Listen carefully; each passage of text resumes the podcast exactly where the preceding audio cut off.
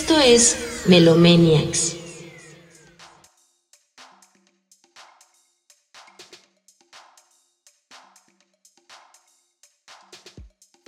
Bienvenidos a Melomaniacs, un espacio dedicado a la música. Yo soy Adonai y nuevamente estoy muy feliz de acompañarlos en esta bella tarde, bella noche, a la hora que nos estén escuchando aquí en su bonito podcast. Como siempre, me acompaña al otro lado del estudio el buen Edgar Torres, su locutor preferido. ¿Cómo estás, mi hermano? ¿Qué tal, Adona? Bien, muy bien. Muy contento también de estar una semana más en Melomaniacs. Un saludo a, a toda la gente que nos está escuchando. Muchísimas gracias por darle play a este bonito podcast donde sea que nos estén escuchando, ya sea a través de YouTube, de Spotify, de Apple Podcasts o de cualquier plataforma en la que está disponible. Y muy contento de estar aquí una semana más para platicar de los temas musicales que, que tenemos el día de hoy. Los temas candentes de esta noche. Así es. no, porque ahora sí, ahora sí nos vamos a explayar. Ahora sí va a haber chismecito aquí en Medomaniac. Siéntense, acomódense y vámonos a la sección de noticias. Porque esta semana han pasado bas- ba- bastantes cosas interesantes. Por un lado, eh, pues una noticia un poco triste. Charlie Watts ah, falleció eh, el pasado eh, 24 de agosto. Eh, este músico británico de la banda The Rolling Stones, eh, The Rolling Stones que eh, pues se decía que era casi casi como el líder de ellos, ¿no? El líder, este, El líder, sí. detrás, este, el, propio Mick Jagger siempre ha dicho que en realidad el líder era, era él. Sí, sí, sí, y él le decía pues, que, que él no era su baterista, sino más bien Mick Jagger era el cantante de, Su de cantante. Charlie Watts, sí. Sí, es un hombre bastante interesante. Que quizá eh, esto de pie a que le hagamos un, un podcast más adelante, porque, pues, no sé, como que no se habla mucho de los bateristas, a lo mejor de una banda, pero este hombre era alguien muy peculiar. Eh, no solamente se le conocía por ser una persona bastante seria, ¿no? Un, un- un músico muy enfocado, que su vida privada la tenía muy, este, muy aparte, ¿no? No se metía en escándalos, no se metía en problemas. Eh, se decía, o bueno, él, este, hablaba mucho de su amor por el jazz, incluso tenía un quinteto. Hay una recomendación por ahí, bro. Anótala ahí en tu, en tu libretita. Hay una canción que se llama I've Got a, Crush on You, eh, de su quinteto, del quinteto de, de Charlie Watts.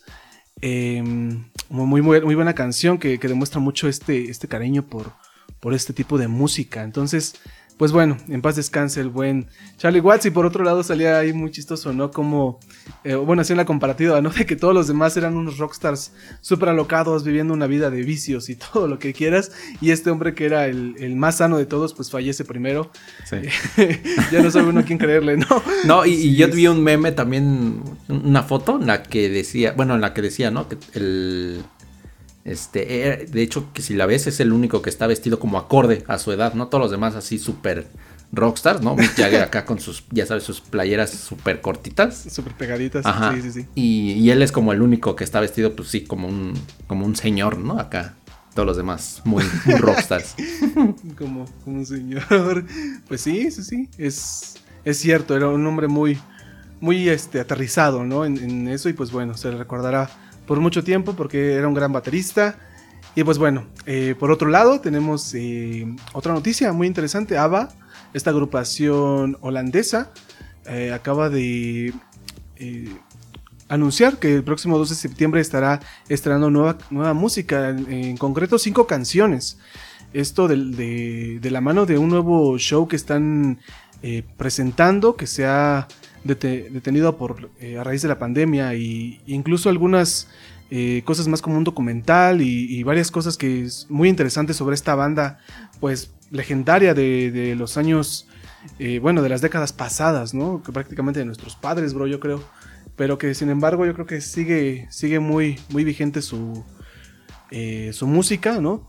Quieras o no, ha sido escuchada por muchos, por muchos años. Y pues bueno, estaremos esperando a ver qué, qué nos presentan. Y, y alguien que eh, pues ya fallecido sigue dando de qué hablar es mi querido Juan Gabro, que pues precisamente se le... eh, se le conmemoraron a, a este estos días cinco años ya de fallecido, ¿no? Y Cinco años, sí. este, pues se habla de un, un nuevo material que está a punto de salir. eh, Se habla que va a salir hasta el 2022. eh, es un, eh, un proyecto que están lanzando que retoma el, el proyecto de dúos. Se dice que va a salir dúos 3 y dúos 4. Esto está por confirmarse, pero eh, pues ahí está la, la noticia muy interesante de- del buen Juanga. Me imagino que están trabajando en pues todas las colaboraciones que van a hacer, seguramente como en postproducción, ¿no? Eh, épicas aparte. Sí, pero me imagino que van a grabar su parte los, los cantantes en estos, en estos tiempos, ¿no? A lo mejor ya no alcanzó a grabarlas él, simplemente grabó algunas partes, pero bueno, ya estaremos hablando más a detalle de esto. ¿Qué tenemos por allá, mi, mi amigo? ¿Qué, ¿Qué nos traes tú en este día? Pues también algo muy interesante, y igual el 24 de agosto, eh, la señora Omar Portundo, que ya sabrán que somos muy La fans mucho. Uh, de este lado, anunció justamente eh, que ese día se nombró al bolero como Patrimonio Inmaterial de la Nación, justamente eh, En Cuba. Cuba. ¿no? A través de la UNEAC, que es un organismo, por, por supuesto, ahí en Cuba, y que Sí. eh, se tiene un proyecto justamente para hacer lo mismo en México, ¿no? Que se que, que se nombre el bolero como patrimonio inmaterial de la nación en México para que después ambas naciones puedan como presentar el proyecto ante la instancia correspondiente, si no me equivoco, ante la UNICEF o alguna instancia así, para que ¿no? se pueda este nombrar justamente el bolero como patrimonio inmaterial, pero de la humanidad, ¿no? Y sea algo universal. Que digo, Mucha más allá del nombramiento y, y de lo que tú quieras, pues muchas veces lo importante de este tipo de, de situaciones con, co- como en este caso la música, eh, pues, pues lo importante es también lo que muchas veces pasa con su... eh, ¿Preservación? Ajá, con su preservación como, como música, justamente. Claro, claro. Este, e- entonces, pues me parece a mí también una, una noticia muy, muy interesante y pues, muy bonita, ¿no? Por supuesto que, Sí. que este tipo de música sea preservada, pues de esta forma, ¿no? Ante, ante instancias eh, nacionales e internacionales, esperemos en algún futuro no muy lejano. Así es. De, de este lado, por ejemplo, el, el mariachi es uno de los eh, patrimonios eh, inmateriales, ¿sabes? Entonces, el que el bolero sea un pues reconocido a- a- de esta manera me, me parece igual algo increíble porque es bellísimo, ¿no? El género. Algún día deberíamos de hablar del, del bolero, bro, como tal, de, del género que creo que es muy interesante su historia porque como bien sabemos, eh, en Cuba es como donde se inicia, pero hay este una em, distribución a lo largo de, de la América Latina muy interesante. Incluso creo que hasta en, en Japón y llegaron a ser boleros, ¿sabes? Entonces es este muy interesante que, que se estén dando este tipo de noticias. Y pues sí, buenas noticias de la mano de la señora Omar Portondo que queremos mucho aquí en este podcast. Y pues bueno, em, pues vámonos al tema de hoy, amigo. ¿Qué, qué vamos a hablar el- del día de hoy? Platícales a nuestros radioescuchas. Uy, pues ¿qué no vamos a hablar?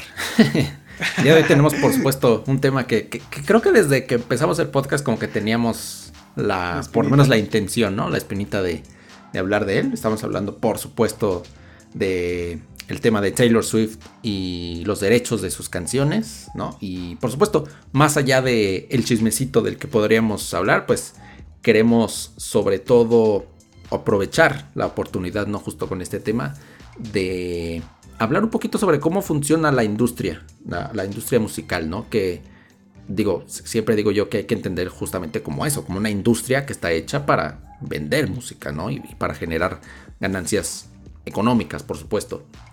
Eh, Claro. obviamente no somos expertos, ¿no? Por ahí dicen que ni siquiera los abogados que se dedican a la industria musical terminan de comprenderla, entonces eh, cuando menos nosotros.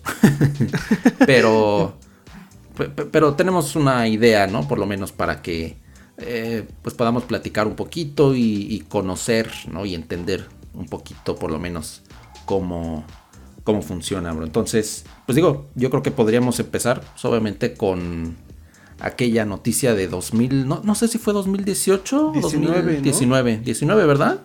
Sí. cuando sabemos que el catálogo de Taylor Swift, de los primeros seis álbumes de, de Taylor Swift, desde el homónimo obviamente hasta 1989, si no me no, Reputation, eh, son vendidos, ¿no? eh, a través de, bueno, por parte de eh, Scott Borchera, que es el ejecutivo de Big Machine Records. Recordemos que Big Machine Records es un sello discográfico independiente formado en 2005 prácticamente para lanzar la, carrera de Taylor Swift, ¿no? Eh, Scott Borchera era ejecutivo de, DreamWorks, o es, no sé si todavía lo sea. Este, y obviamente, incluso hasta el papá de Taylor Swift metió dinero a la, compañía, ¿no? Sí. Eh, obviamente hace los seis álbumes con, con Big Machine Records, ¿no? Y en 2019 justamente deja Big Machine Records para irse con Universal, que de hecho Universal es la que distribuyó siempre la música de Big Machine y pues, obviamente de Taylor, ¿no? Pero pues, ahora firma directamente con ella. Entonces, sabemos la noticia, ¿no? De que venden los, los derechos de los seis álbumes de Taylor Swift y eh, por supuesto, Taylor sale a decir ¿no? que pues, ella nunca tuvo la oportunidad de comprar esos derechos de su propia música, ¿no? Y por otra parte, por supuesto, Scott Borchera eh, salió a decir que él que, sí había tenido la oportunidad Taylor de, de, comprar su música, pero simplemente no se llegó a un acuerdo. Lo que nos hace pensar que el acuerdo al que querían llegar con ella pues era ahí medio truculento, ¿no? Medio, este... Truqueado, sí. Medio truqueado, medio engañoso para, para ella. A lo mejor no le convino, ¿no? Y pues por eso no, no tuvo el chance de, de, comprar su, pues sí, los derechos de su propia música. Y digo, para entender, ¿no? Obviamente de qué estamos hablando, pues yo creo que tendríamos que entender, por supuesto, un poquito sobre de qué van los derechos de la, de la música, ¿no? De la música. Básicamente. Sí, precisamente. Perdón, no, sí, no, nada más para explicar rápidamente, ¿no? Básicamente los derechos de la música se dividen en dos, ¿no? Que son los derechos de autor, es decir, los que le pertenecen a la gente que escribe y que compone la música, y los derechos del máster, ¿no? Que digo, se habla mucho de, de, los másters y del máster, este, pero muchas veces no entendemos ni, qué diablos es eso, ¿no? El máster es básicamente, para entenderlo fácil, la grabación final, ¿no? Una vez que ya la canción pasó por un proceso creativo, ¿no? Hasta que se graba y grabas las voces y grabas todos los instrumentos y pasa por un proceso de mezcla, de masterización para llegar a un álbum, ¿no? Tienes, digo, obviamente hace muchos años era el máster literalmente un vinilo, ¿no? A través del, ahí, eh, a través del cual se se hacían las copias, ¿no? Para hacer otros vinilos o CDs o lo que tú quisieras. Ajá, exactamente. Por eso pues, es máster, ¿no? Es el maestro del, cual se desprende todo. Sí, sí, sí. Hoy en día, obviamente, pues eso no pasa, ¿no? Hoy en día, digamos, es un archivo como cualquier canción, pero los derechos, evidentemente, son los importantes.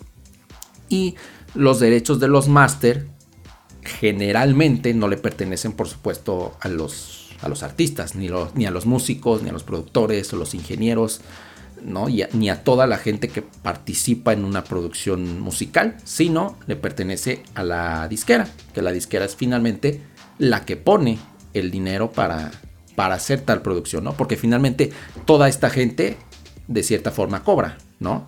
Los productores cobran, los músicos cobran, este, las disqueras también le dan a los propios artistas un adelanto, ¿no? Como si fuera un tipo de salario para, eh, pues digamos, para grabar, ¿no? Incluso a veces les dan un presupuesto y pues ya ellos se hacen bolas con lo que quieren, con lo que quieren hacer. Pero la disquera es por supuesto la que pone el dinero y la que finalmente se queda los, los derechos del máster. Entonces, obviamente Taylor Swift tiene los derechos de autor, ¿no? Como, como escritora, como compositora de creo que casi toda su música, si no me equivoco, ¿no? Por lo menos la gran mayoría. Pero los derechos del máster pues, en realidad no eran de ella, ¿no? Y por supuesto, eso no le pasa solamente a ella, eso le pasa al 99% de los artistas en el mundo.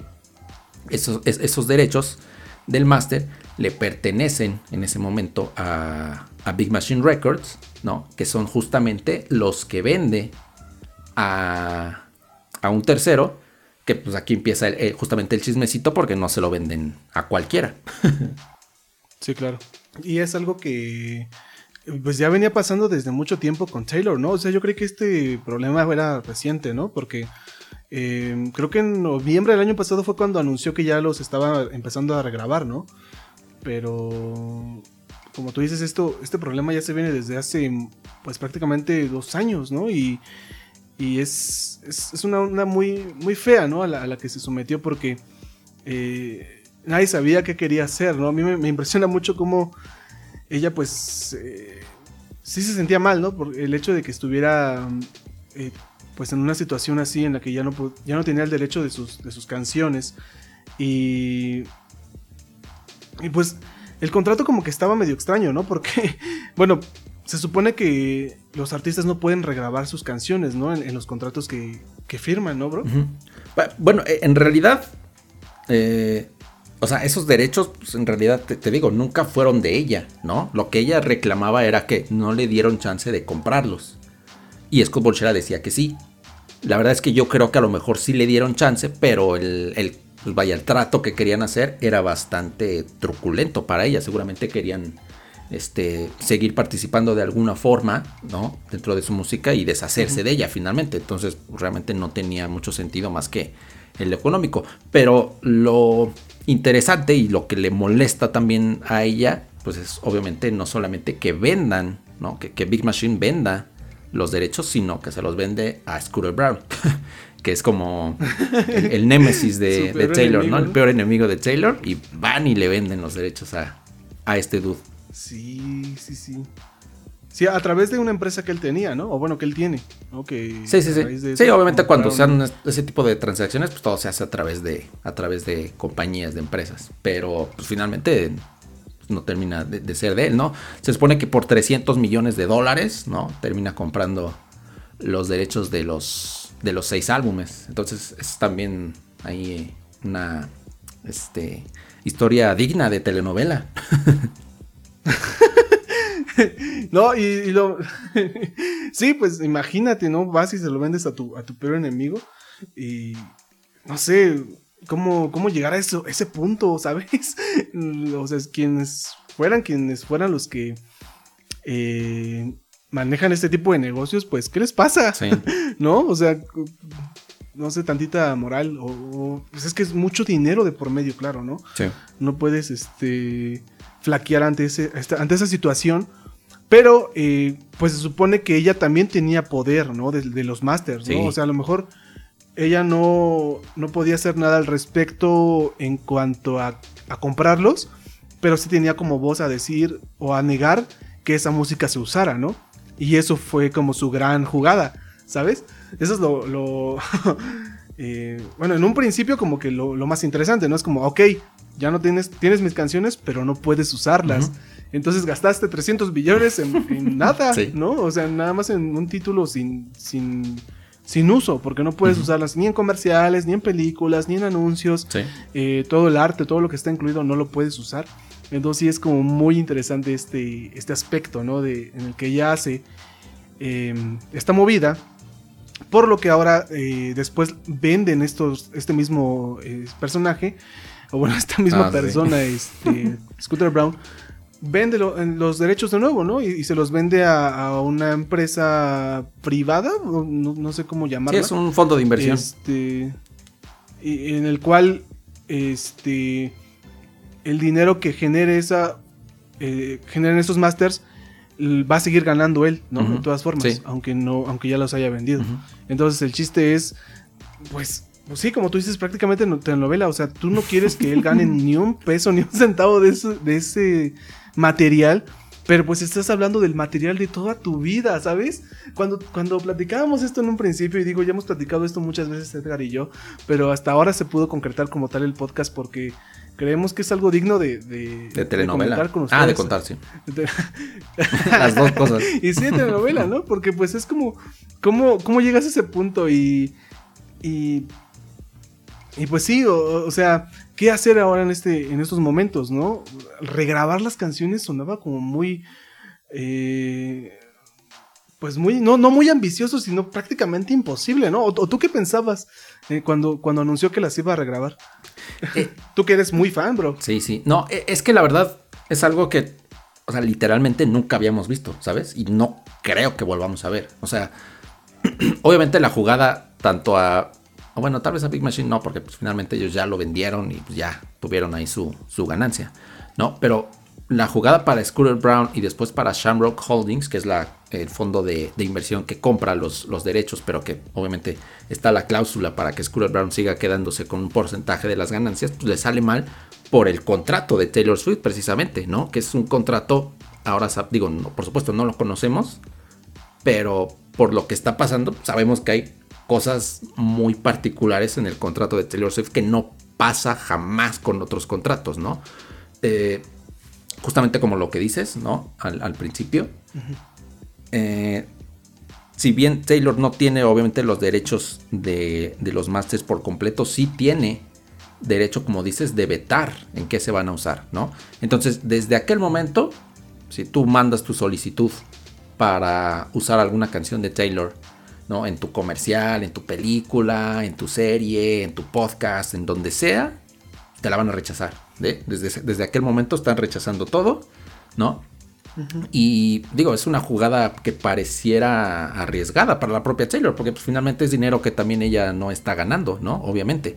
Este, y que no es poco, ¿no? Ella misma decía en una entrevista que a la oficina le llegaban cerca de 12 este, solicitudes a la semana, ¿no? Entonces pues, saca cuántas semanas tiene el año y y lo que cuesta una licencia, ¿no? De una canción de Taylor Swift para una película, por ejemplo, ¿no? Para una serie, pues sí, es bastante, bastante dinero que se están perdiendo. Pero solamente 12 creo que para Shake It Off y para Blank Space, ¿no? O sea, ni siquiera para todo su, su repertorio como tal. O sea, nada más esas dos canciones tenían un buen, así como tú dices, como una fácil 12 este, peticiones para, para, uso de licencia, ¿no? Sí, sí, obviamente pues, son las como las canciones más, este, pues sí, más comerciales, ¿no? Las que la gente más quiere usar. Eh, y pues sí, digo, si sacas los números, ¿no? ¿Cuánto cuesta una licencia, por ejemplo, para una película, ¿no? Una canción de Taylor Swift, pues seguramente se están ahí perdiendo bastante dinero, pero es una jugada que le sale bien a Taylor porque finalmente Scooter Brown termina vendiendo, ¿no? Pero pues, evidentemente con esta cláusula en la que él de, cierta forma sigue ganando este, algo de, las ganancias, ¿no? Entonces, aunque Sharrock Holdings, ¿no? esta compañía que los compra, de, cierta forma quiere hacer un acercamiento con Taylor, pues, finalmente a Taylor no le, no, le, no le interesa en lo absoluto hasta que Scooter Brown no tenga nada que ver, ¿no? Este. Y justamente las regrabaciones, pues es como la, el arma secreta, ¿no? En otro plot twist de, telenovela. Sí, no Que saca a Taylor Swift y que de nuevo, ¿no? Es rarísimo. O sea, eh, digo. ¿Cuándo se había visto eso? Sí, e, es que no pasa, ¿no? O sea, justamente una de las cláusulas de los contratos discográficos más importantes, pues es justamente la de no regrabación, porque cuando tú tienes una canción, como en el caso de Taylor, que tiene los derechos de autor de prácticamente todas sus canciones. Hay una, eh, esa cláusula de no regrabación por parte de las compañías discográficas en el contrato para que los artistas justamente no hagan 3.000 grabaciones de la misma canción, ¿no? Porque finalmente cuando tienes una sola grabación, ese solo máster, pues finalmente vale mucho, ¿no? Para licenciar, por ejemplo, el, de, el de Blank Space, ¿no? El máster de Blank Space, ¿cuánto dinero puede hacer con licencias, ¿no? ¿Cuánto dinero hace de streaming? ¿Cuánto dinero hace de eh, de, las propias ventas de, los discos. Eh, y si Taylor tuviera la oportunidad, si no existiera esa cláusula, ¿no? Y Taylor pudiera grabar este Blank Space, no sé, otras 10 veces, ¿no? Pues finalmente ese máster para el cual la compañía discográfica ya gastó, pues no sé, cierta cantidad para hacerlo, para grabarlo, pues finalmente no valdría casi nada, ¿no? O valdría muy poco. Entonces, por eso la cláusula de no regrabación es tan importante para todas las compañías discográficas. Y que ahora sabemos que, pues en el contrato de Taylor, si bien existió, pues, solo, solamente fue por unos años, ¿no? Porque justamente en noviembre de 2019, ella tiene ya el, chance de empezar a hacer las regrabaciones, que digo, repito, es algo completamente raro, ¿no? O sea, es algo que no, que no pasa. Y esa es su jugada, ¿no? Bloquear toda la, parte comercial, sobre todo de las licencias de sus seis primeros álbumes, regrabar los seis, ¿no? Hacer prácticamente una copia idéntica de los seis álbumes, lanzarlos ya, este, cuando ella tenga, obviamente ya los derechos de autor y también los derechos del máster, ¿no?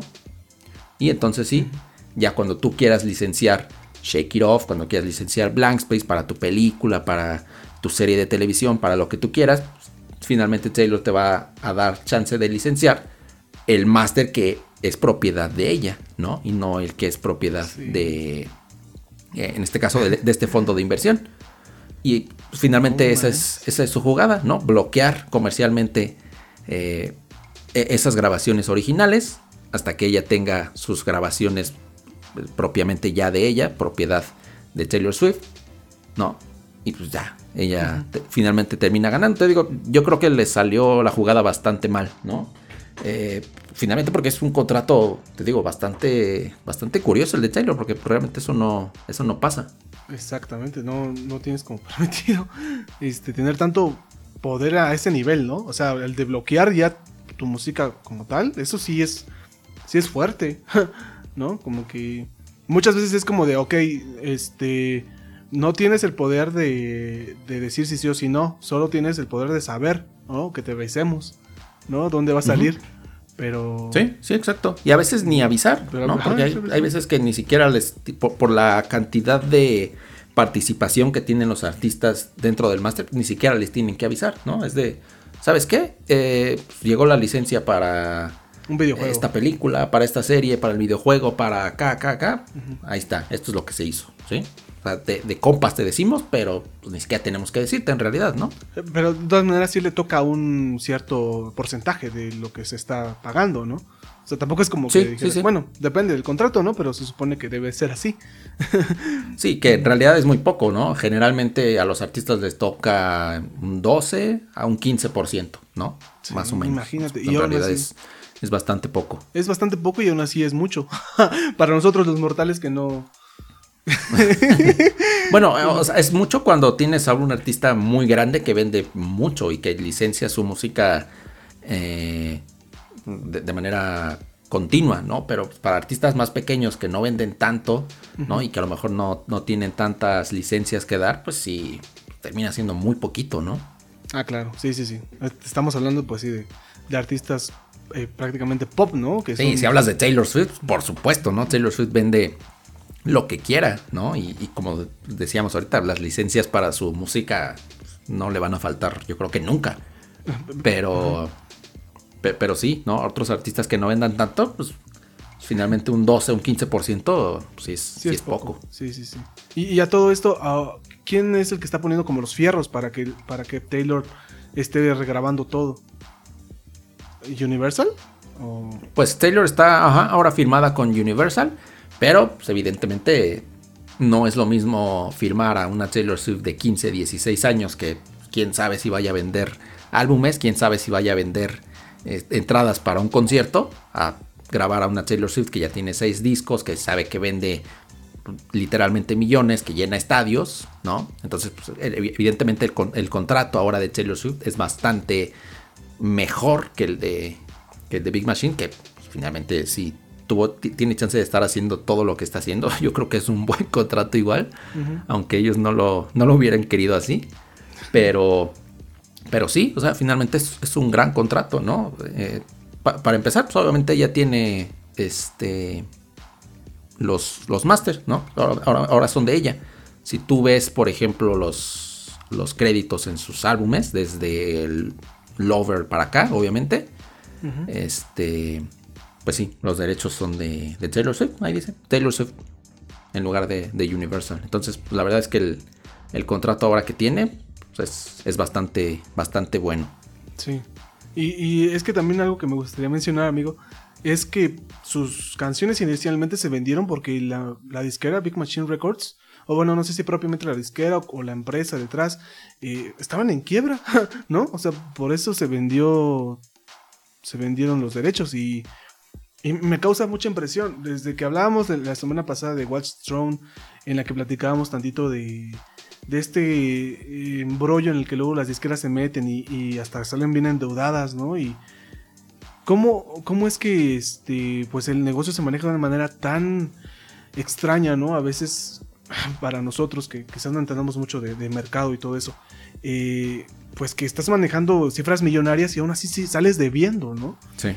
Eh, eh, pues en, en el momento en el que esta disquera, pues imagínate, o sea, teniendo a Taylor Swift como artista, estaba en quiebra, ¿no? O sea, a- a- ¿qué es lo que lleva a una disquera a, a- pues sí, a, que- a- a quebrar? ¿Tú, tú qué piensas sobre eso?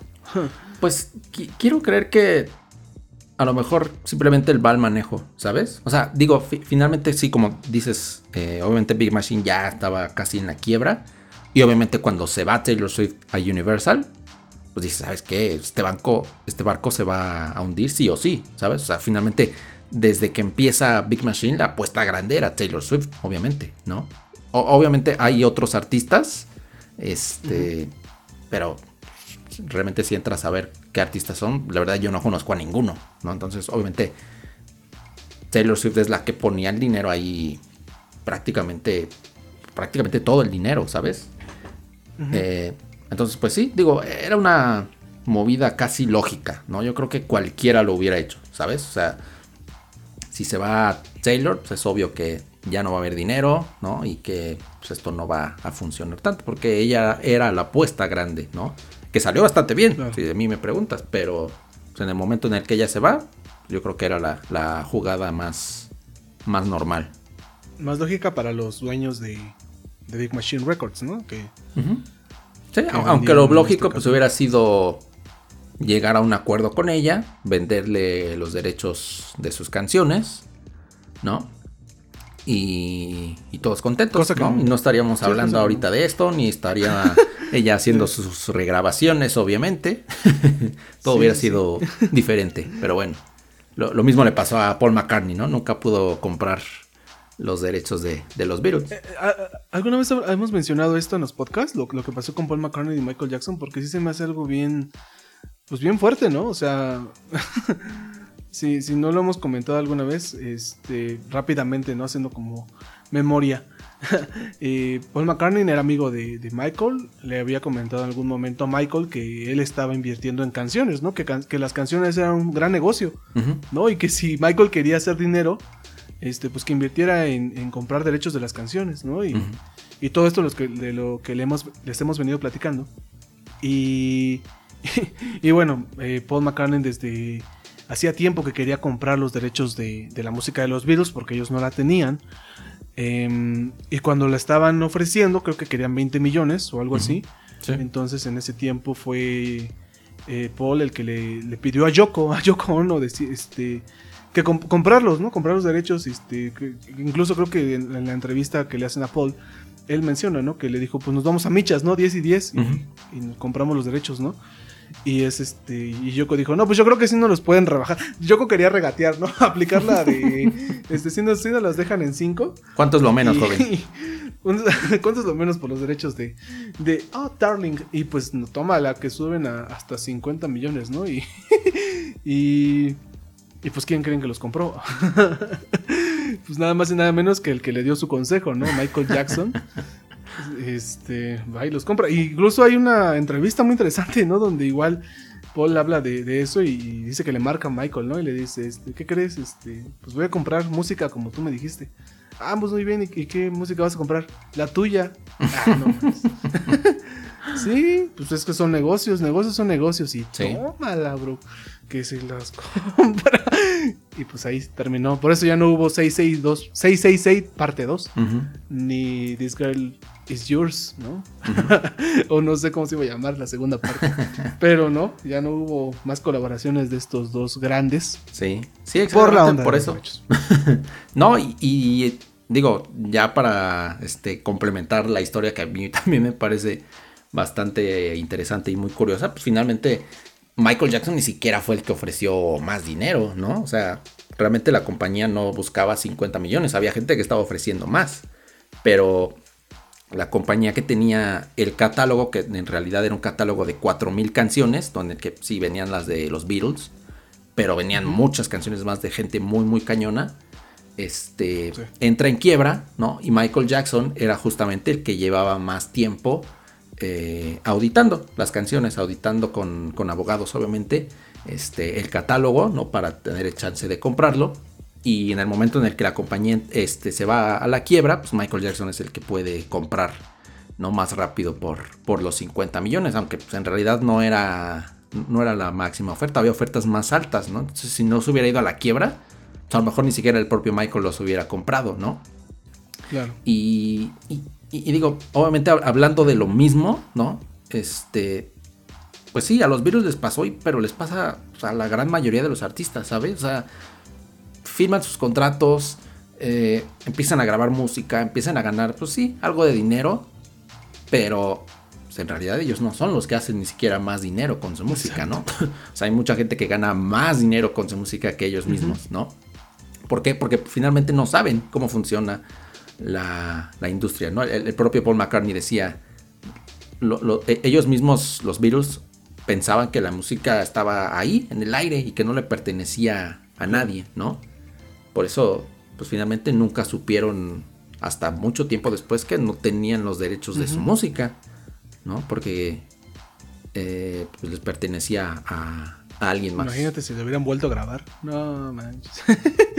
este, ya unos años después. Y, y, ahí volvemos a lo mismo. O sea, seguramente si hubieran querido, no hubieran podido, ¿no? Porque muy seguramente su contrato tiene o tenía esa cláusula famosísima de no, regrabación. Que se supone la de Taylor era por tiempo, ¿no? No puedes grabarla por tanto tiempo, pero ya después sí puedes. Por eso empezó a grabarlas en noviembre de 2019. Decías, yo creía que era del año pasado, pero no dices que fue de, apenas. Sí, no, en noviembre de 2019. Sí, prácticamente, pues obviamente no conocemos el contrato y seguramente nunca lo vamos a, a ver. A menos de que haga lo que hizo Kanye West de subirlo a, Twitter. A menos de que lo suba a Twitter Pero no creo que eso pase. Pero pues sí, obviamente con eso sabemos que esa cláusula, que seguramente existió, pero por un tiempo nada más, ¿no? Hasta noviembre de 2019. Y ahora sí, tienes chance. Y ahora sí, se va a aventar sus, sus regrabaciones. Que digo, para el la fecha en la que estamos grabando este podcast, el 30 de agosto, ¿no? ya lanzó Fearless hace unos meses y estamos esperando en noviembre que salga la versión de Red. Yo pensé que iban a salir los álbumes en, orden. En orden, pero pues ya vimos que no. Sí, sí me acuerdo que cuando llegamos a platicar esto era como de, no, pues seguramente van a salir así como fueron saliendo, ¿no? Pero sí. hay una razón, ¿no? Esta, esta mujer le encanta hacer este, este tipo de cosas. A mí igual me fascina mucho cómo tiene tan... Eh, eh, ¿cómo se le dirá? Em, bueno, ¿cómo tienes eh, a tu audiencia tan al pendiente de las cosas, pero también la haces partícipe de tu trabajo, ¿no? Entonces, el hecho de que estés sacando estos álbumes en este orden, pues te saca ciertas especulaciones, ¿no? Hace, hace unos meses platicábamos que seguramente iba a salir 1989, ¿no? Y, sí. Y no, ahorita no. Salió, este, fue Red, que es nada más y nada menos que el álbum favorito de Edgardo. Es, es un dato era. chapoy. Ah, era, sí es cierto, ahora es folklore. bueno, pero de, la era de Big, Big, Machine Records, sí es tu favorito. Ah, sí, sí, sí. y, y sí, ¿no? Que, que igual le llaman como la reina del, del merchandising y del marketing y todo lo que tú quieras porque es muy buena haciendo eso, bro. o sea, todo el clavado que nos hemos echado para hacer el podcast ahorita que, que, empezamos a hablar de esto, o bueno, que decidimos hablar de esto, pues sí te das cuenta de que todo lo que hace genera dinero, ¿no? Y, y, pero es que también te das cuenta que no lo hace tanto porque genera dinero, sino porque ella misma crea el universo de, su, de su propia música, ¿no? De su propio arte.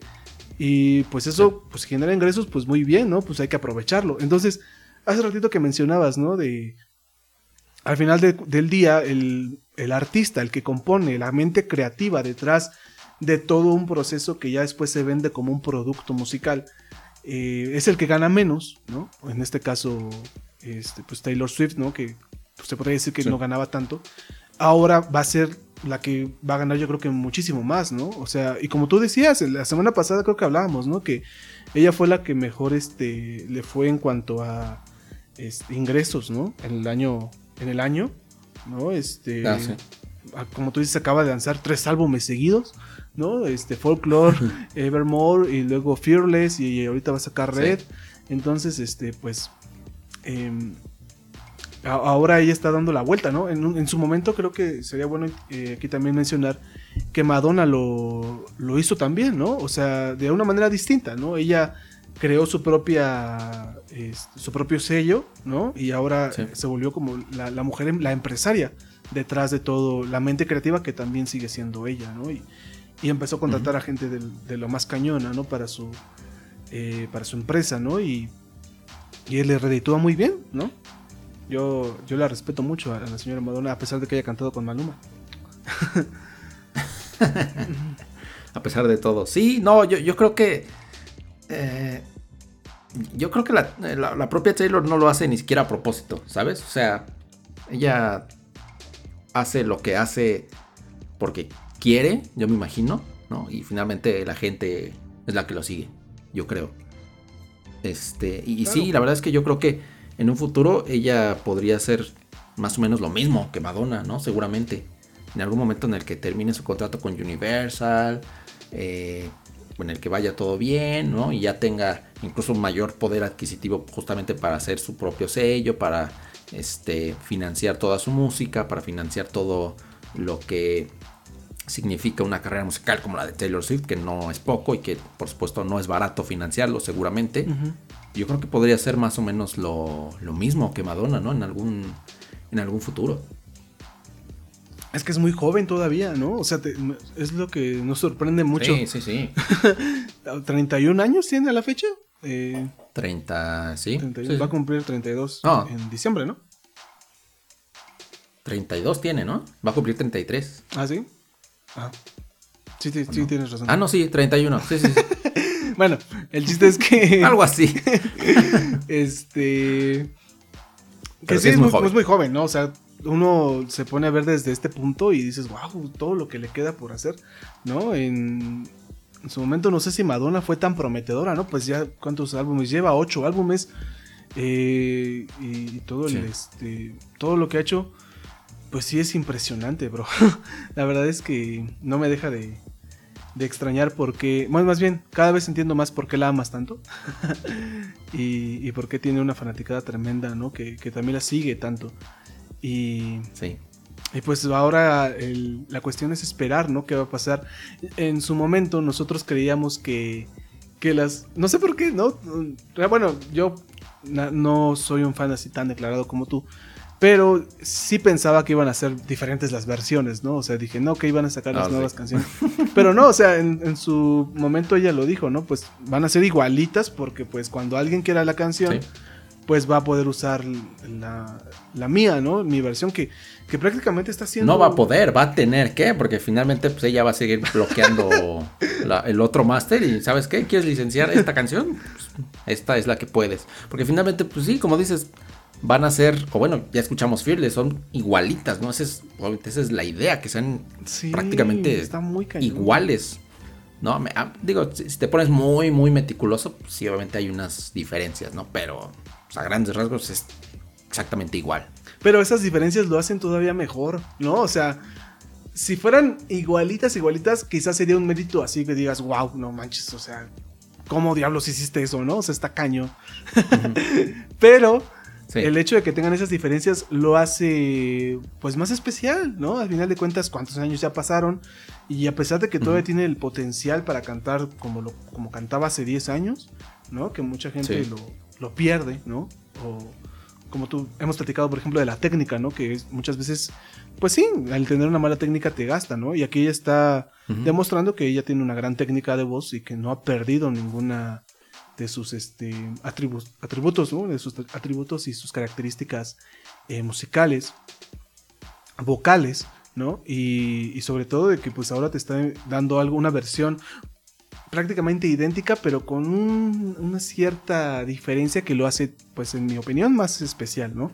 En la Taylor's version, creo que es este, pues una gran forma de, de posicionarse ella como pues la reina de, del pop, de la, la, la, están catalogando como la este, artista de la década, ¿no? Y, pues sí, bro, o sea, ya te metes en este mundo popero, ¿no? Más, más en esta onda y te das cuenta de que pues sí, o sea, ha, sido un largo camino, ¿no? Un arduo camino, un arduo trabajo. en cuanto a música se refiere, porque pues los escándalos es otra cosa. Ahí sí ya no nos metemos nosotros. ¿Verdad? Al chismecito. Al chismecito que a todos nos gusta, pero que ahí no. No, no está tan bien. No, y, y hablando justamente de, de, las regrabaciones, pues sí, la verdad es que es muy complicado que suenen exactamente igual, ¿no? Por temas hasta técnicos, ¿no? Eh, un micrófono diferente, una mesa de mezclas diferente, eh, todos los, los, procesos a través de los cuales pasa la, la, la música, ¿no? Sí. Eh, software, hardware, pues sí, obviamente es, es, muy diferente. Y por más que quieras que suene exactamente igual, pues la verdad es que no, no se logra por completo, ¿no? Al 100%, pero pues la verdad es que sí suenan prácticamente iguales. Y digo, si tú vas a licenciar justamente una canción, ¿no? La que tú quieras para tu película, pues la verdad es que te va a dar igual licenciar la que te dé Taylor o la otra, porque a grandes rasgos no va a haber ninguna, ninguna diferencia, creo yo. pues esperemos, ¿no? O sea, yo lo que quiero ver es que lo que pase con Blank Space y con Shake It Off, ¿no? Que son como las. Este. Ajá. Pues las más famosas, las que. las más codiciadas, las más pedidas, las más este, demandadas. este. Que a su vez a lo mejor no está tan difícil porque escuchas las canciones y son hasta eso un poco minimalistas, ¿no? O sea, el uh -huh. eh, Blank Space, por ejemplo, tiene este sonidito muy eh, peculiar, ¿no? Este. Pues son totalmente electrónicos, ¿no? La verdad no sé ni qué sean. Ahora que lo pienso. Este. Pero sí, no tiene así como una banda así muy grande, ¿no? Muy tosca, ¿no? Un sonido así muy, muy fuerte. Es muy acorde a, a lo que estaba sonando en aquellos 2014. y. Y pues sí, es, es lo que yo, yo más espero escuchar de, de Taylor, ¿no? Que, pues tú qué, qué, piensas, cómo crees que vaya a ser el, los siguientes este, álbumes, porque algo también chido es que está metiendo pues más canciones, ¿no? Las que en un inicio se desecharon, ah, sí, cierto, pero sí, que ahora no están eso. este dentro. ¿Tú qué, qué piensas de todo este eh, pues trabajo, amigo? Pues creo que es una parte bastante importante también de los propios álbumes, porque ella misma dijo, ¿no? Que estas canciones son canciones que ella sí quería incluir en la en los álbumes originalmente y que finalmente la pues vaya toda la gente que está involucrada de la disquera no la literalmente no la dejaron, ¿no? Aunque ella sí quería meterlas, es decir, no son canciones que hizo para que ver están de más. si ajá, que están de más o que o que muchas veces se hacen para ver si si quedan dentro del álbum, ¿no? O cuando hay muchas veces que se hace un álbum de 14 canciones y se graban, no sé, 40, 50 canciones, ¿no? Y de ahí vas depurando hasta oh. que te quedas con las con las canciones que, que vas a meter nada más en el álbum. Esas, esas, canciones son canciones que ella sí quería incluir y que por supuesto uh -huh. ahora que tiene toda la libertad para hacerlo y que te digo, seguramente el, o bueno, más bien el contrato que tiene con Universal es un contrato muy, muy cañón que seguramente eh, muy pocos artistas tienen o tal vez nadie, ¿no? Tal vez Michael Jackson en, en su momento lo tuvo con, con Sony. Sí. Eh, entonces, creo que es una parte muy importante justo de los, de los álbumes, ¿no? Escuchar estas canciones este, del baúl, como dice ella, que, que, estuvieron ahí, justamente guardadas, no por, no por malas, no porque estuvieran de más, no porque no se.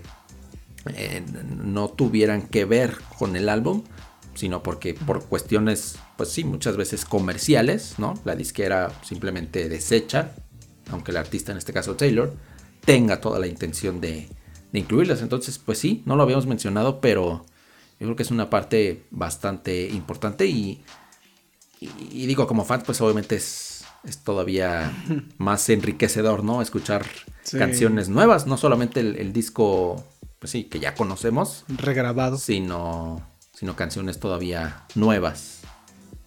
Así es, le da un plus muy, sí, muy sí, bueno, ¿no? Tremendo para, para, como tú dices, para cualquier fan y para quienes no estamos tan familiarizados. Ahora, yo, yo sí quisiera escuchar las versiones este, nuevas, pero también me, me dan muchas ganas de escuchar las viejitas, ¿no? Ya no lo quiero hacer porque le daría dinero a este compa, pero sí, este...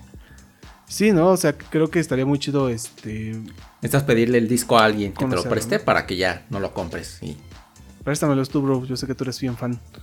Te los voy a prestar. El que tú quieras. Los vamos a escuchar en los vamos a escuchar ahora aquí en este en stream en una de esas y, y, vemos las diferencias así segundo por segundo. de, cada, de cada una de las canciones. ¿Y cómo crees que vayan saliendo los demás? Digo, a lo mejor no sé si estás tan metido en eso, pero pensábamos que era 1989, resulta que fue Red, que mm, reitero es uno de tus favoritos por lo que sé. Pero los siguientes, ¿cuál quieres que.? Yo, yo pienso, o sea, aquí dando como. metiéndole este candela a esto, que el último va a ser o el primero, el debut, o Reputation. Siento. Pero no sé. De, hecho, creo que Reputation va a ser el último, pero no, no porque ella quiera, sino por el tiempo. Como es el último, ¿no? Entonces tiene que pasar más tiempito para que, para que pueda regrabarlo. Entonces ahí sí creo, que, creo ah. que Reputation va a ser. Y digo, en un principio obviamente pensamos que, era, que iba a ser en orden cronológico. Ahora creo que podría ser por el tema comercial, ¿no? Es decir, donde haya más chance de exprimir, ¿no? Económicamente al álbum en cuanto a las licencias sobre todo. No, porque finalmente en cuanto a ventas, los fans de Taylor van a salir y, a comprar el disco y a escucharlo en el streaming y lo que sea. De eso yo creo que Taylor no tiene ningún problema. Y no tiene ninguna duda, ¿no? Eh, yo pienso en eso, tal vez, ¿no? Este. En, cuanto a que se le pueda exprimir más, por ejemplo, en cuanto a las licencias, ¿no? Que digo, es un tema que estamos eh, mencionando mucho, pero. y que a veces no conocemos, pero que es bastante importante. Entonces, yo creo que podría ir por ahí. Tal vez el siguiente ahora sí sea 1989. Quiero creer. Y a lo mejor ya después se aventaría ahí. ¿Cuáles faltan? Taylor Swift y Speak Now. Reputation. Y, te digo, Reputation, pues sí, por el, por el tiempo, que es el último, pues ese sí va a ser el último. Eso sí. El último, el último. Estoy... Porque ese es del 2017, ¿no? Mm, me parece que sí. Sí, sí. Es un, es un este, uno de los más recientes. Yo todavía pensaba que Lover también lo iba a volver a grabar, pero qué bueno que no. Haciendo ya la investigación, ya vi que no. no, ya Lover ya, este, ya, es de ella. Ya, era de, ya es de ella, ¿no? Pues está chido. Ese es, ese es uno de los mejores en mi opinión. Aunque no, no he tenido la oportunidad de escuchar todos, pero a mí me gustó mucho. Y creo que sí, es, es un, una situación muy, muy, muy interesante que se haya dado en, esta, en estas situaciones tan raras de la pandemia, ¿no? Que también es... Eh, pues fue un momento de para ella como igual de introspección, ¿no? Por el, hecho de haber hecho, ay, este, hice redundancia, perdón, eh, el haber hecho folklore, ¿no? En un, este, en un aislamiento como este, pues sí, fue eh, algo muy, muy fuerte. Fue un disco igual muy revelador, ¿no? Cambiando el sonido, aventándolo de sopetón, casi casi sin avisar, ¿no? Y, y pues bueno, creo que eso, eso da una maestra de, de, cómo funcionan las cosas ahorita y más que nada de cómo se mueve tan rápido el mundo, ¿no? O sea, eh, a mí me gustaría mucho hacer ahorita hincapié en esto, ¿no? En cómo en un principio pues las disqueras pues sí tenían que apostarle a lo eh, a lo seguro, ¿no? O sea, no, no, arriesgarse tanto en, ciertas cosas y pues si estás pegando en esto, pues vamos a, eh, vamos a meter esto. Pues ahorita como tal, ¿no? El reggaetón que pues está pegando y todo el mundo lo hace, pues es una apuesta segura, prácticamente, ¿no? Eh, no es ningún secreto.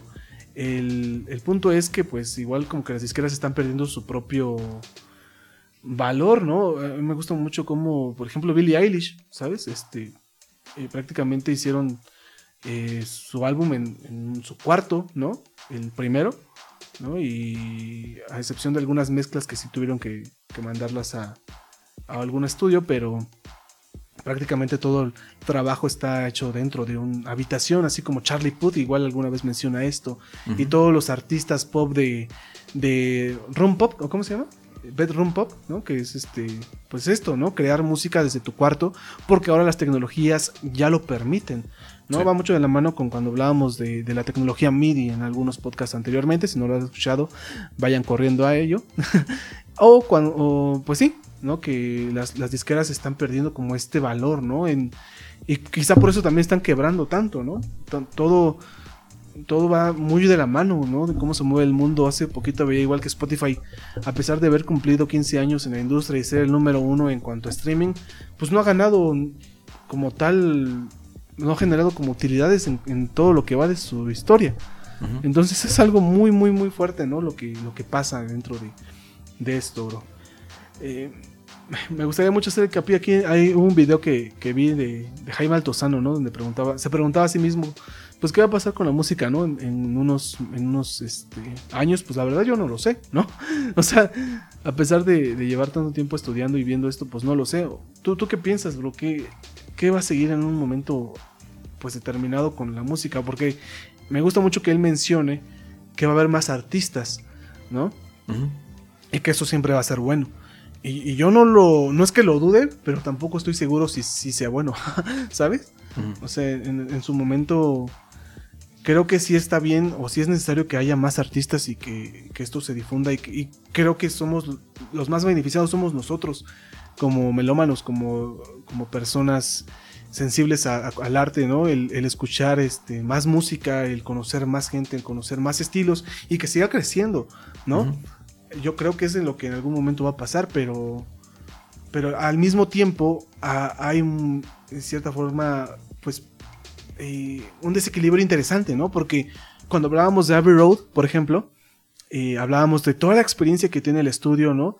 De todos los fierros, de todo lo que te dan los, este, los mismos trabajadores, los mismos, eh, la misma gente experimentada para crear una estrella eh, brillante, ¿no? Un artista mm, eh, monumental, ¿no? Como pues, en el caso de Taylor, que se ha rodeado de grandes, ¿no? En nuestro caso, eh, siento que es el desequilibrio porque nosotros, o bueno, los músicos de habitación no tienen el conocimiento que ellos tienen, no tienen la experiencia que ellos tienen.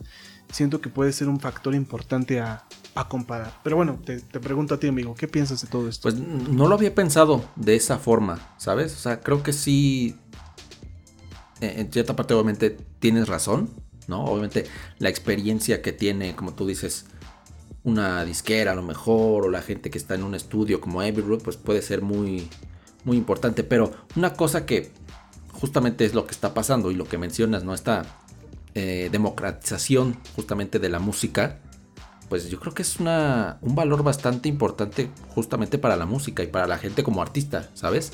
Es decir, hace años, hace varias décadas, las disqueras tenían justamente muchísimo poder, como tú, como tú decías. La... ¿Por qué? Porque las disqueras prácticamente controlaban todo. Tenían estudios de grabación, tenían la, la, distribución, obviamente, ¿no? Sobre todo, que evidentemente en, esos tiempos era bastante caro, ¿no? en, grabar en un estudio de grabación era completamente fuera de las posibilidades de prácticamente cualquier persona. Eran obviamente equipos tremendamente caros y la distribución lo mismo.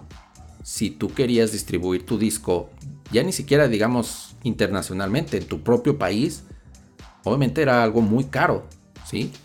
Eh, desde grabar, desde hacer todo el proceso si, quieres hablar de los procesos legales, de los procesos de, diseño, todo ese tipo de cosas, hasta la propia distribución de un disco.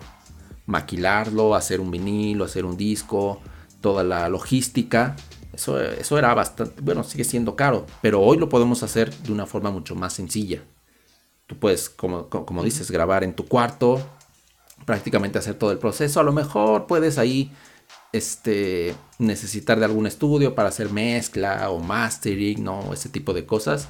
Pero en realidad lo puedes hacer casi todo tú, desde tu, desde tu casa, desde tu cuarto. Y la distribución de, la misma forma. Puedes subirla a plataformas digitales, ¿no? O lo que mucha gente hace con los mixtapes, ¿no? Simplemente subir la música a algún servicio en la nube y dejar que la, que la gente lo, lo escuche. Entonces, la, e, esta pérdida de cierta forma de poder que tenían las disqueras, creo que lo empezamos a ver sobre todo ahora, ¿no? Y, creo que va a ser algo que vamos a estar viendo en los próximos años, ¿no? Y pues, por los próximos años a lo mejor no estamos hablando de los próximos dos o tres años, a lo mejor hablamos de varias décadas. Y lo que estamos hablando hoy de, de Taylor Swift me parece también un parteaguas bastante importante para la música, ¿no? Yo creo que a lo mejor a partir de ahora vamos a ver a los artistas mucho más involucrados en, sus contratos, en qué es lo que está pasando con su música. ¿no? Yo creo que podría ser la oportunidad. Y digo creo porque finalmente ya había pasado, ¿no? Ahí está Madonna, ahí está Michael Jackson, ahí están los propios Beatles, que, pasaron por lo mismo. Y digo, obviamente hay muchos artistas más, Bob Dylan, que han pasado por lo mismo. Y, los artistas pues, siguen pasando eh, lo mismo con las disqueras. Pero podría ser justamente una oportunidad, ¿no? Para que los artistas se empiecen a dar cuenta de cómo funciona la industria musical y vean, ¿no? Eh, justamente su, su, forma de, relacionarse con las disqueras, que entiendo que también es complicado, ¿no? Porque obviamente una disquera le va a apostar mucho más a, a una Taylor Swift que ya tiene una carrera completamente consolidada, a un artista emergente nuevo que quién sabe si vaya a vender discos, que quién sabe si vaya a, meter gente a una arena para, para un concierto. Y quién sabe si les vaya a dar por lo menos lo que gastaron, ¿no? En su, en su álbum o, o en lo que están haciendo con su carrera. Pero yo creo que podría ser una, gran oportunidad justo, ¿no? Que, siga creciendo esta democratización de la música y que los artistas, no sé, a lo mejor es muy arriesgado decir que en algún momento no dependan de, de una disquera, porque incluso los famosísimos contratos 360, por ejemplo, ¿no? Que prácticamente las disqueras controlan todo lo que hacen los, los artistas y que por un lado puede ser un, contrato bastante bueno, justamente en el sentido en el que pues, un artista no se tiene que preocupar casi por nada, pero pues, también este, tiene que pedir permiso casi para todo, ¿no? Y entonces yo creo que esa podría ser más o menos lo que podríamos esperar en un futuro. Este, pues sí, es, un tema de reflexión, ¿verdad? Em, ahora, que, ahora que platicas de esto, pienso que realmente todos los que han logrado como tumbar o, manipular su carrera a su antojo, pues primero tuvieron que haber pasado por, por la disquera, ¿no? O sea, creo que el, mismo Juan Ga, ¿no? Lo, decía en algún momento, ¿no? Cuando tenía contratos y ya cuando era libre, pues ya podía hacer lo que él quería, ¿no? Pero... Eh, pues sí, el, estar a expensas de, las disqueras, pues sí te vuelve grande. O sea, a final de cuentas sí te ayudan, como tú dices, con la distribución, con la promoción, con, ponerte el estudio, ¿no? Y, y, hacer que suenes bien. ¿no? Muchas veces, como tú dices, pues a lo mejor no funciona, pues muchas otras veces sí. ¿no? Pero platicamos, ¿no? Antes del programa, cómo hay artistas emergentes y que llevan mucho tiempo ya en el medio y que pues siguen sin poder dar un despunte, ¿no? Porque son independientes, ¿no? Porque siguen siendo este... Em, pues sí, ajenos a este mundo tan... Eh, pues tan industrializado, sí, en cuanto a la música se refiere, ¿no? De, verlo a la música como industria. Y, pues no sé, como tú dices, el, momento en el que ya todos puedan eh, llegar a, hacer este, o a tener el control completo de su música, pues a veces no siempre más bien, a veces puede eh, parecer bueno, pero pues no vas a llegar a ser como un rockstar como, pues, como Taylor Swift, ¿no? Eh, no lo sé, amigo. este, quizá ese ya sea debate para otro podcast. Sí, no, sí, finalmente las disqueras en, estos tipos de casos, pues a veces parecen como, como que son las malas, ¿no? Porque finalmente se quedan con la mayoría del dinero, se quedan con los derechos, eh, los artistas pues realmente les dan muy poco, ¿no? Pero pues sí, tienes razón, ¿no? De, cierta forma, pues sí impulsan a los, a los artistas de forma que a lo mejor ellos solos o bien no podrían o bien les costaría demasiado trabajo. Y, a lo mejor hasta es cuestión de, hasta de suerte, ¿no? te, decía al principio, lo mismo pasó con, con Eminem. Él vendía sus, sus, cassettes ahí en las batallas de rap.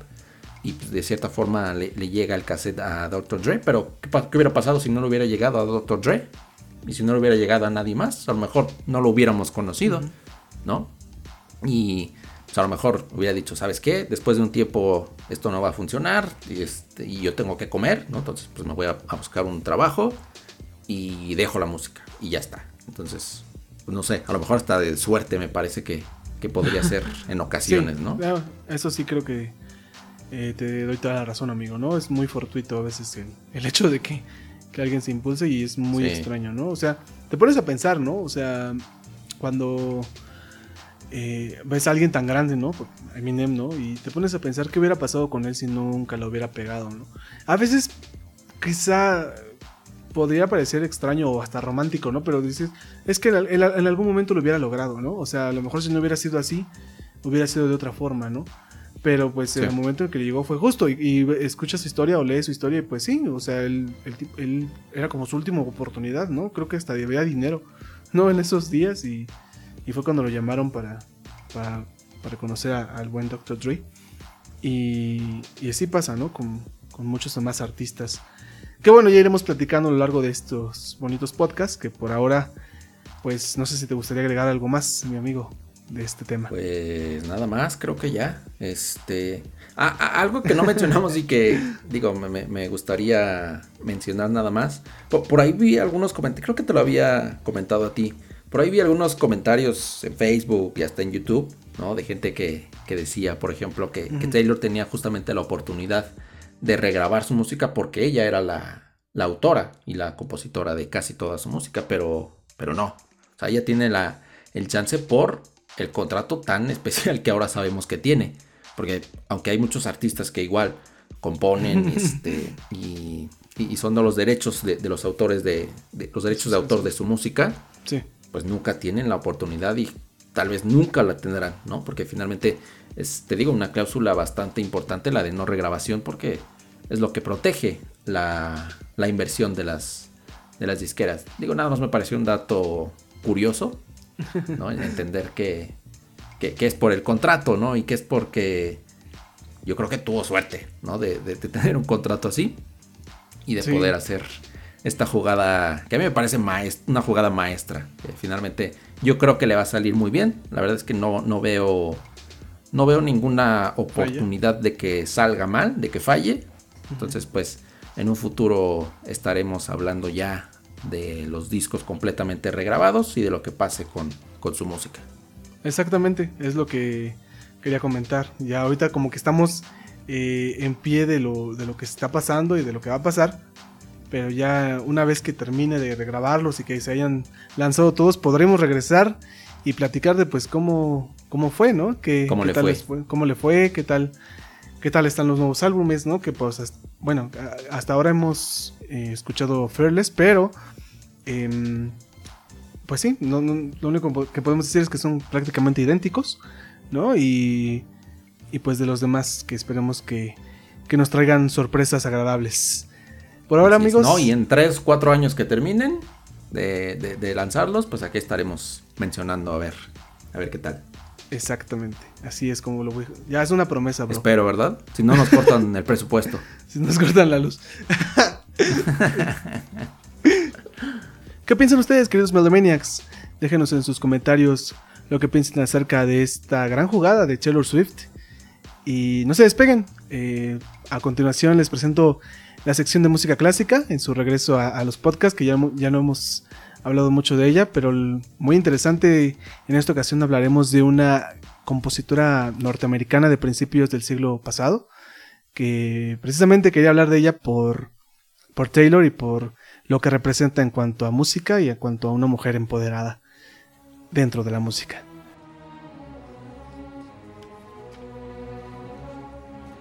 Amy Beach fue una de las primeras compositoras estadounidenses que se ganó una reputación fuera de su país y es una de las mayores compositoras de su época.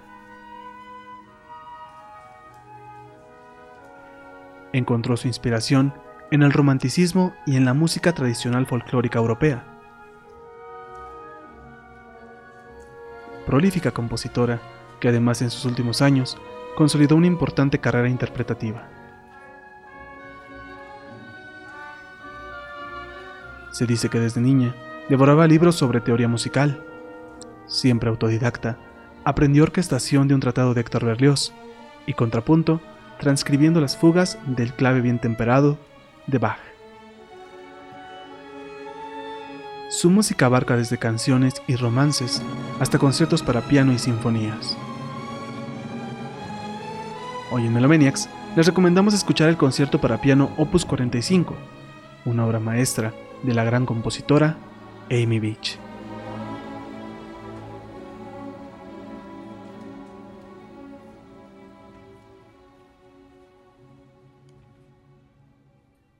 Y amigos de Melomaniacs, así llegamos al final de este bonito podcast. Muchísimas gracias al buen Adonai por esta sección de música clásica tan importante que ya teníamos algunas semanas sin escuchar, pero aquí está, aquí está de vuelta. De regreso. Aquí está de regreso. Así es, amigo, muchísimas gracias. sí, ya entrando en lleno a este, este concepto, que esperemos que les siga gustando a ustedes, queridos amigos. No dejen de escuchar los demás podcasts si tienen alguna recomendación, ya saben que siempre es bienvenida en los comentarios. Y pues nada, amigo, muy felices de, de hablar de Taylor Swift por primera vez, eh, propiamente de, de, algo muy interesante que, que les, le pasó o le, o le, está pasando. Y pues esperemos que el primero de muchos, ¿no, bro? Así es, sí, la verdad es que yo creo que, como dices, el primero de muchos, esta era una gran oportunidad y como dije al principio, ¿no? Era un tema que teníamos pensado desde antes de empezar el, el podcast. Y bueno, ahora en el episodio es. 29 se dio la oportunidad, pero yo creo que en un, en un buen tiempo, ¿no? Ahora que estamos, vaya, en el, en el momento justo en el que está ocurriendo lo bueno, el chismecito bueno. Entonces yo creo que va a ser interesante ver en un futuro, en algunos años, cómo termina esto. Te digo, yo creo que bastante bien, pero, pero bueno, seguramente Eso sí. Este será también el primero de, de muchos, porque pues es una artista que personalmente a mí me gusta mucho. Creo que hasta le he compartido el gusto a, a Donaí. Espero que así sea. pero claro, claro. seguramente para todos los fans de Taylor Swift que nos están escuchando, pues ojalá nos puedan seguir. Eh, también tenemos, a, además de, por supuesto, el podcast aquí en Spotify y en YouTube, en donde sea que nos estén escuchando. También tenemos cuenta en Facebook, en Instagram, en el cual, además de el contenido del podcast, por supuesto, subimos algunos videos, subimos noticias, subimos hasta memes, ¿no? Contenido muy, muy variado que yo creo que puede ser de, de su agrado. Sería muy bueno que nos sigan por allá, que nos dejen sus comentarios de qué les parece, de algunos temas que nos recomienden, de los cuales podemos hablar, por supuesto, porque pues, acá entre nos de repente se nos dificulta encontrar un tema del que hablar. Pero bueno, aquí estaremos, como siempre. Muchísimas gracias por escucharnos y eh, yo creo que sería una buena oportunidad de mencionar, ¿no? Que compartan este podcast con algún fan de claro. Taylor Swift. Yo creo que todos conocen a, a alguien que, que, es muy fan de ella. En mi caso, creo que no conozco a nadie. Más bien, seguramente yo soy el fan, ¿no? El al que le recomendarían el, el, podcast. ah, mira, sí, sí, definitivamente. En otro momento, si hubiera sido este eh, mi amigo el que el que le gusta Taylor Swift. Pero bueno, ahora sí ya. Este, yo sí se lo voy a recomendar a todos mis amigos y amigas de, que, les guste Taylor Swift y pues nada, nada, nada más estar felices, decir que seguiremos transmitiendo desde el piso 30, 32 de las oficinas de Melomaniacs. Yo soy Adonai, me acompañó en los micrófonos el gran Edgar Torres, locutor y amigo. y pues nos estamos viendo la siguiente semana con un tema bastante interesante. Vamos a hablar un poquito sobre eh, la historia del vinilo, es lo que se viene. La historia y ahora sí que la reivindicación del vinilo ahorita que, que está tomando mucha fuerza. Pero bueno, los estamos esperando, nos estamos, eh, nos estamos viendo para la próxima semana y que estén muy bien. Cuídense mucho. Nos vemos, muchísimas gracias. Hasta luego. Bye. Bye.